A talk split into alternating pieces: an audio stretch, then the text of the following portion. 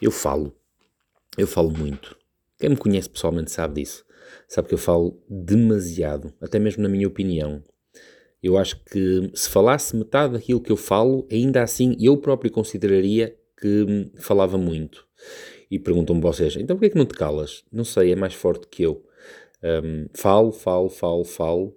Até mesmo o Rafael, o meu filho, me goza às vezes, porque diz que eu tenho uma opinião sobre tudo. E francamente eu acho que é verdade, não sobre tudo, obviamente, mas tenho uma opinião sobre a maioria dos assuntos. Não é por mal, mas é porque eu gosto de ler, gosto sobretudo de ler. Gosto de me informar, gosto de saber de assuntos diversos e gosto de, de, conversar e discutir. E quando alguém gosta de conversar, obviamente que se interessa por vários assuntos para poder ter tema para conversar. Uh, se vocês não gostam de cozinhar nem percebem nada de cozinha e alguém começar a conversar, vocês vão ficar calados, simplesmente calados.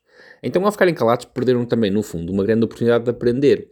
Porque é precisamente nestas trocas de opiniões que nós temos a oportunidade de expor as nossas opiniões e, e, também receber a dos outros. Aqueles que sabem receber, que é uma coisa cada vez mais rara, que é saber receber opiniões. A maior parte das pessoas ouve os outros ou para ver as suas próprias opiniões validadas ou para que os outros validem as suas. E quando isto não acontece, desatam em fúria. Bom, mas eu falo tanto, tanto, que isto até já deu para eu filtrar amizades.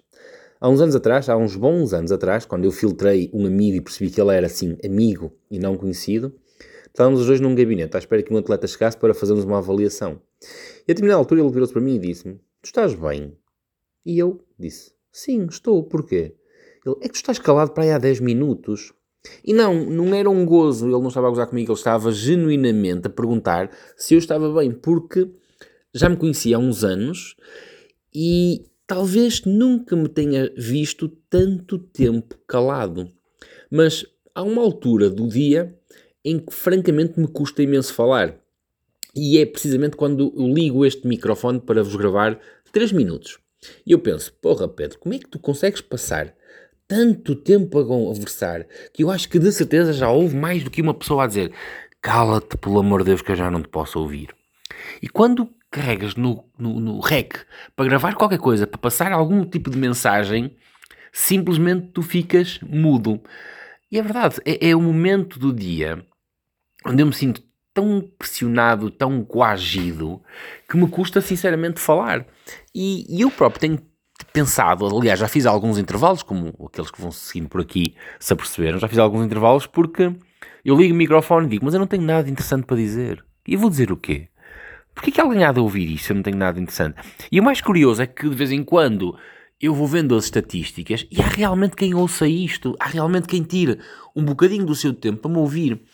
E talvez então mereça os, mereçam o, o meu esforço de tentar dizer algo. A questão é que eu não tenho sempre assim algo tão importante para dizer, não tenho sempre histórias épicas, não tenho assim algo que eu próprio acho fascinante de chegar e dizer: Olha, tenho aqui uma história fantástica. Eu conto, sobretudo, aquilo que são os meus pensamentos e aquilo que são as minhas ideias, as minhas opiniões e histórias do meu dia a dia. Isto ocorre-me também em relação a um livro que eu estou a acabar de ler, que eu acho que também já vos falei sobre ele, em que toca alguns uns aspectos. Eu acho, eu acho que este livro podia perfeitamente ter sido escrito por mim. Obviamente que eu não conseguiria escrever uma obra-prima destas. Há muito tempo que eu não me apaixonava tanto por um livro, uh, porque sobretudo fala de sentimentos. Este livro fala de sentimentos. Ponto. Tão simples quanto isso. Eu já há muitos anos que não lia um romance e dei-me a ler este e ainda por cima apaixonei-me pela porra do livro. É daqueles livros que eu me obrigo a parar de ler porque senão eu acho que ficava noite dentro a ler a porra do livro. Entretanto, perdi-me no que estava a dizer, falava de sentimentos, sobre o sermos nós próprios, mas eh, no fundo, uh, isto é uma frase que, que os jovens usam tanto, que é sou tu próprio, e eu uso uma frase clichê também, mas quem é que tu has de ser? Todas as outras pessoas estão ocupadas. E, e passou-me pela cabeça há dias a ler o livro, fora do contexto do livro, mas dentro do contexto do livro, porquê que tanta gente falha a fazer alguma coisa? Porque as pessoas não percebem que aquilo que os outros podem efetivamente comprar é aquilo que eles são. Eles, a pessoa, o escritor, o ator, um, nós só compramos aquilo que a pessoa genuinamente é. E muitas das vezes a pessoa falha porque ela tenta ser outra coisa qualquer. Ela tentam entrar num negócio que não os representa, tentam uh, criar uma personagem que não são eles, sem perceber que o maior uh, contexto, uh, o maior trunfo que eles podiam ter era escrever dizer ou contar aquilo que eles são.